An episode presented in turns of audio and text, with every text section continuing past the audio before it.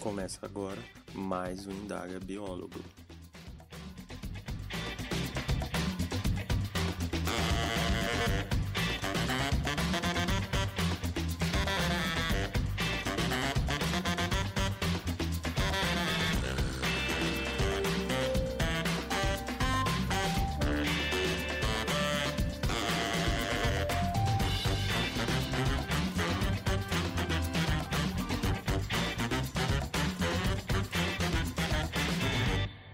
thank you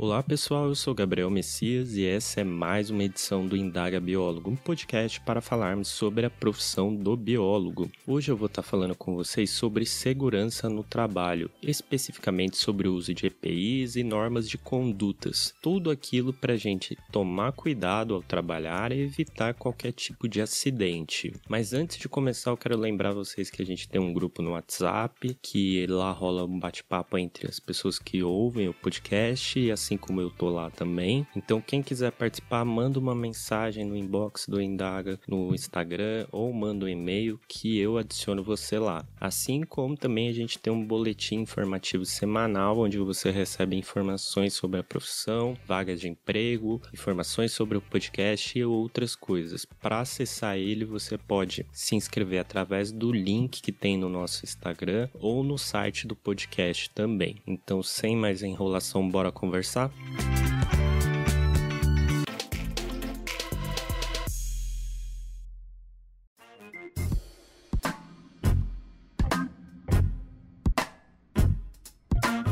Bem, quando a gente inicia um novo trabalho, sempre tem que existir o cuidado de saber se o local possui alguma norma de conduta para executar esse trabalho e se é necessário usar EPIs para que isso? Para a gente garantir a segurança individual de quem está exercendo a atividade, assim como a segurança da equipe que vai estar exercendo a atividade. Dessa forma, a gente vai evitar acidentes e garantir que exija uma excelência na execução do trabalho. Mas o que é o tal do EPI que eu estou falando desde o começo, né? Eles são equipamentos de proteção individual, que aí vai ter perneira, luva, capacete, máscara óculos, galocha, jaleco e tantos outros itens que podem ser utilizados para proteção individual. Esses itens podem parecer até bobos de serem utilizados, mas eles garantem muito a segurança individual e evita que ocorra acidente de qualquer tipo. Quando eu falo de normas de conduta, roteiro ou POPs,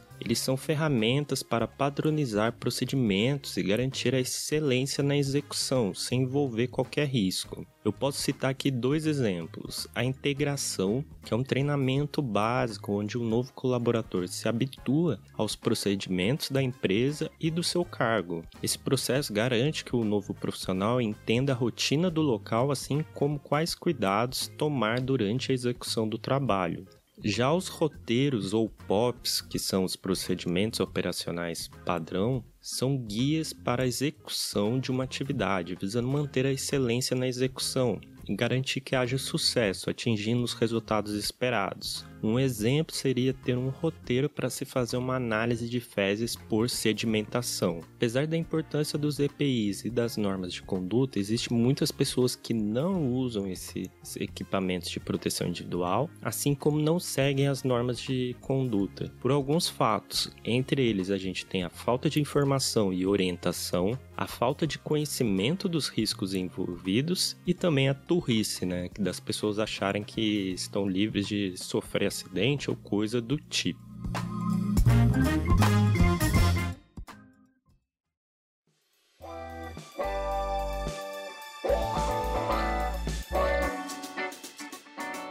Quais são as consequências que podem acontecer se a gente não usa esses equipamentos de proteção individual ou muito menos segue as normas de conduta? Lá no grupo do WhatsApp que eu citei no começo do podcast, eu perguntei pro pessoal se alguém já tinha sofrido algum acidente ou sabia de alguém que tinha sofrido um, algum acidente. E eles deram alguns relatos. Eu vou ler aqui alguns dos relatos que foram colocados lá. Primeiro deles, um amigo meu estava com uma perneira improvisada. Era uma perneira com um material estranho, não sei nem explicar. E ela era menor. mas foi a única que encontramos na cidade. Ao cortar um ramo de árvore que estava agarrando a rede de neblina com o facão, o facão bateu em um pedaço de galho e voltou no joelho dele, fazendo um corte imenso.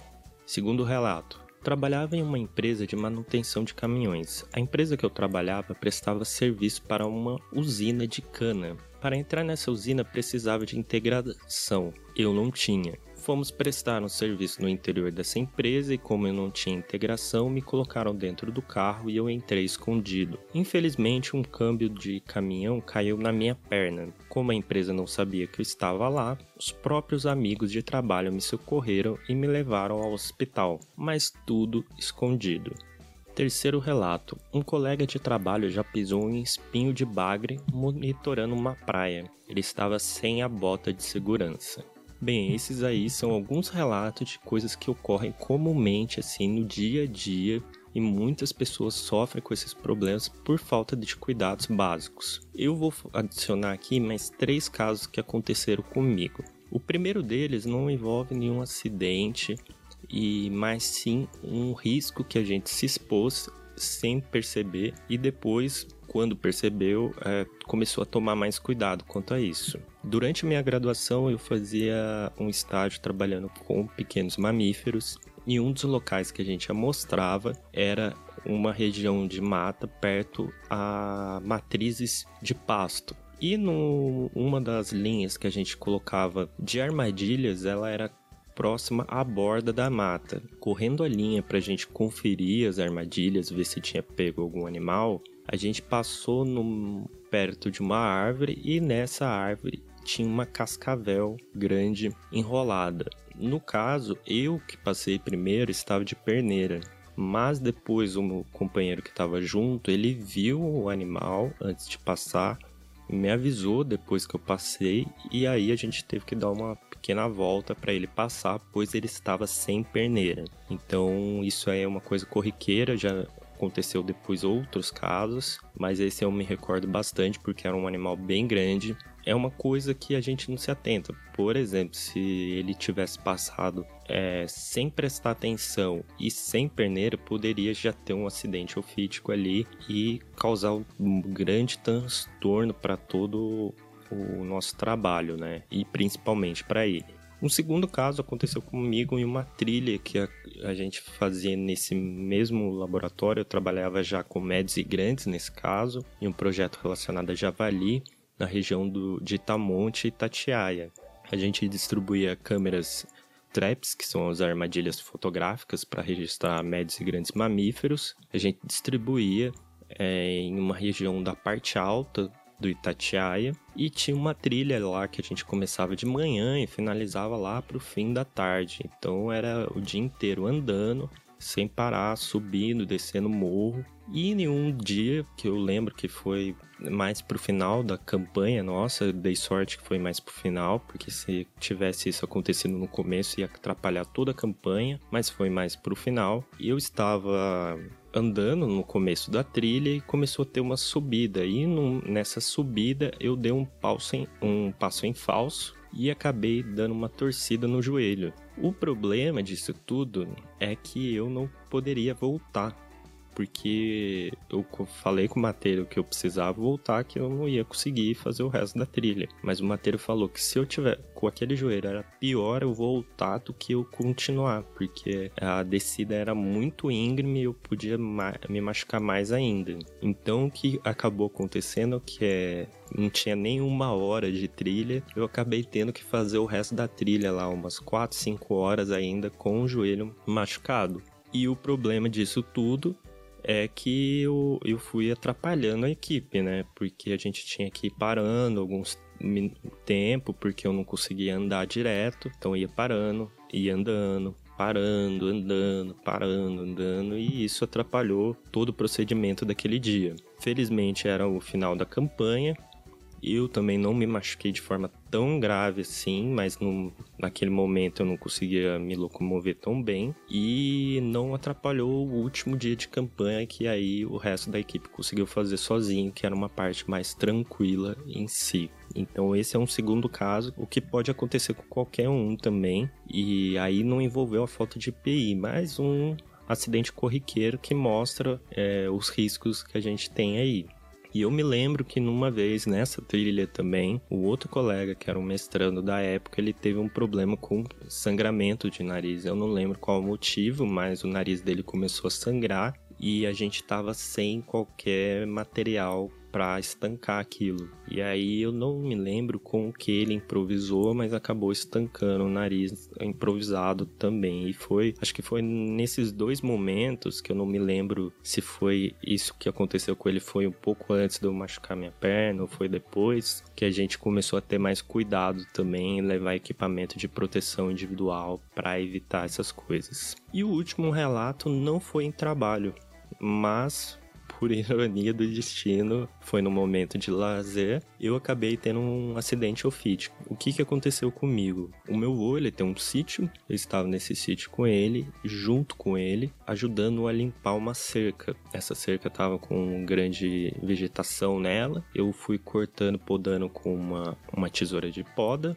e numa dessas tinha um tronco na base da perto da base da cerca. E eu estava de chinelo, sem qualquer equipamento de EPI, porque era um dia de lazer, não jamais imaginava que poderia acontecer alguma coisa. Eu coloquei meu pé sobre esse tronco e deu uma mexida. No que eu dei uma mexida, uma cobra me picou. É, se eu não me engano, na época foi era uma jararaca. Mas eu lembro que o carro que eu que a gente estava lá no dia, tava assim uns 100 metros de mim, da picada até o tempo de eu ir, ir até o carro foi o período de eu não conseguir mais andar. E aí começou a inchar minha perna, ela foi subindo, subindo até metade. Quando eu cheguei no hospital, felizmente deu tempo de correr e chegar no hospital. Eu já tava com até o joelho inchado, sem conseguir andar de jeito nenhum, agonizando. tava com, para ter ideia do nível de dor que eu que eu tive, eu tava. Teve um momento bem da picada, após a picada, que eu tive que pegar um pano para morder de tanta dor que eu tava. Depois disso, eu lembro que eu tomei o soro, fui para casa descansar, mas eu fiquei com problemas para urinar. Pelo menos por um mês eu fiquei não conseguindo urinar muito bem, tomando muito remédio. E eu fiquei de cama mais ou menos um mês, um mês e meio sem conseguir ficar em pé. Isso por causa de uma picada. E depois eu fui andar realmente, andar, te conseguir andar bem e começar a correr, coisas do tipo, depois de uns dois meses. Então tive uns dois meses que eu perdi aí da minha vida por causa de um acidente é, que seria bobo, né? Mas no caso foi um infortúnio, né? E aí a gente, quando a gente pensa no caso de pessoas que não utilizam EPI, tem todo esse risco de acontecer uma coisa parecida como aconteceu comigo, que é muito sério isso. Eu tive sorte que eu consegui ir pro hospital rápido, consegui ter um tratamento rápido, mas ao mesmo tempo é uma grande dor de cabeça. E quando a gente pensa numa equipe trabalhando num trabalho profissional, imagine todo o transtorno que a gente tem por falta de um cuidado básico.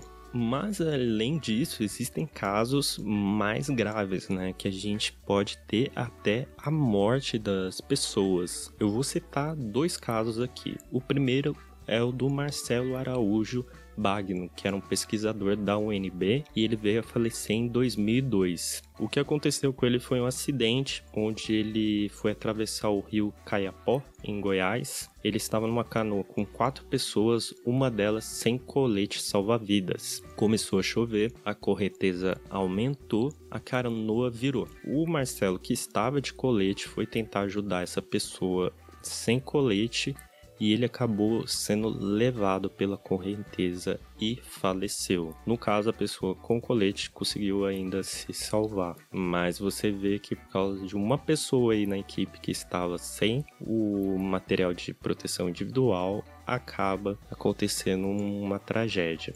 Outro caso que é do Lúcio José da Silva Freire Júnior, que era biólogo e veio a falecer em 2017, que foi a Juliane que me lembrou desse caso. Ele foi acompanhar uma frente de resgate de meio biótico na implementação de um parque eólico na Bahia. Ele estava sentado em uma pedra e foi atingido por uma escavadeira. Não se tem até hoje certo o que ocorreu com ele, se ele não sinalizou, não foi sinalizado para ele que a, uma, a escavadeira estava lá, lá, e acabou ocorrendo esse acidente que levou à morte dele. Porém, existe um abaixo assinado pedindo esclarecimento dessa morte que até hoje aí fica é, pendente sem qualquer explicação. Eu vou deixar no site do podcast o link para esse abaixo assinado, caso você queira ver com mais detalhes isso também.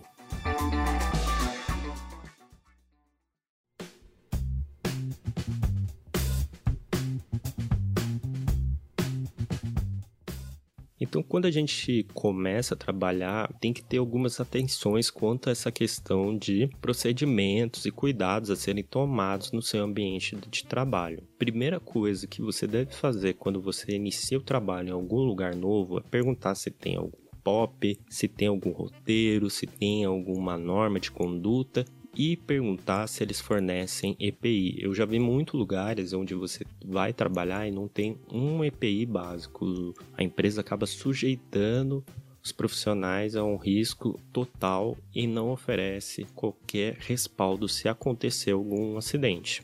Também é fundamental perguntar se existe algum procedimento a ser feito quando ocorrer algum acidente. Por exemplo, ah, alguém se cortou no laboratório, eu aciono tal pessoa, eu ligo para tal número para vir é, dar assistência ou coisa do tipo. Já ter a ideia de quais são todos os cuidados ali que deve se ter no seu ambiente de trabalho. Outro ponto fundamental, seja humilde, né? Não inventa de ser bonzão, de achar que é besteira usar o equipamento de proteção individual, que você conhece o lugar, que não vai acontecer nenhuma coisa, que você tem total é, capacidade de contornar se acontecer alguma coisa e por aí vai. Você tem, você vai estar tá colocando a sua vida em risco e principalmente colocando a vida dos outros em risco, sem contar que você vai estar tá prejudicando o trabalho da seu da sua equipe e tantas outras questões que envolvem. Então, tenha sempre o cuidado de ter humildade de ter um pouco até de medo quanto ao que você vai fazer e saber o que pode, os riscos que vão estar envolvidos.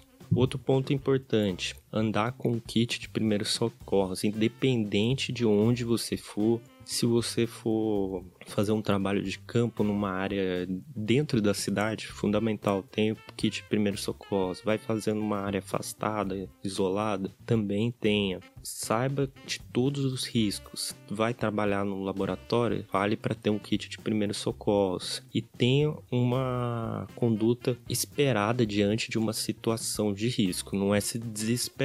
Então já planeje, se acontecer isso, eu preciso fazer isso, se eu precisar é, acontecer tal coisa, eu vou fazer aquilo. Sempre saiba como agir. E a primeira coisa, se acalme. O acidente pode acontecer mesmo prezando para se proteger, como foi meu caso ali que eu falei de torcer o joelho. Porém, se acontecer, não se apavore que só piora. É a mesma coisa que aconteceu comigo também da picada. Primeira coisa que eu fiz quando eu tomei a picada é manter a calma. Porque apesar da dor que eu tava, eu sabia que se eu passasse mais é, desespero para as outras pessoas, elas iam ficar mais desesperadas e quem e poderiam é, causar piorar ainda mais a minha situação e causar mais transtorno ainda. Então tem que manter a calma, mesmo que seja um grande acidente, uma coisa muito grave. Se uma pessoa não tiver calma, ela pode dificultar ainda mais o resgate ou qualquer é, tratamento da pessoa que foi acidentada. E eu quero deixar aqui como também uma sugestão para você, que principalmente para quem trabalha em campo, é uma sugestão do episódio do podcast Desabraçando Árvores. É o episódio 35 que chama Você está preparado para uma emergência. Nesse episódio, eles falam muito sobre a questão de se preparar para coisas como eu disse aqui, acidentes e principalmente visar a sua proteção individual e proteção da sua equipe. Então, se você tem interesse em aprofundar mais isso, começar a se atentar mais a isso, dá uma olhada nesse episódio do Desabraçando, que é muito bom e ele te abre a mente para outras coisas que, por exemplo, eu já não, eu não pensava antes de desse podcast. E é muito legal a gente ter esse cuidado que mostra e valoriza a nossa posição como profissional atuante nessas áreas.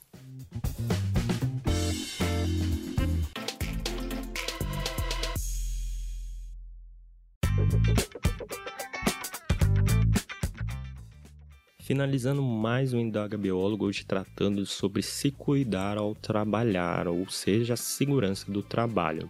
Eu vou deixar todos os links do que foi citado no site do podcast, então se quiser dar uma conferida, olha lá. Se você gostou, peço que compartilhe, nos siga nas redes sociais e caso tenha uma dúvida, mande um e-mail para indagabiólogo@gmail.com. Um abraço e até mais.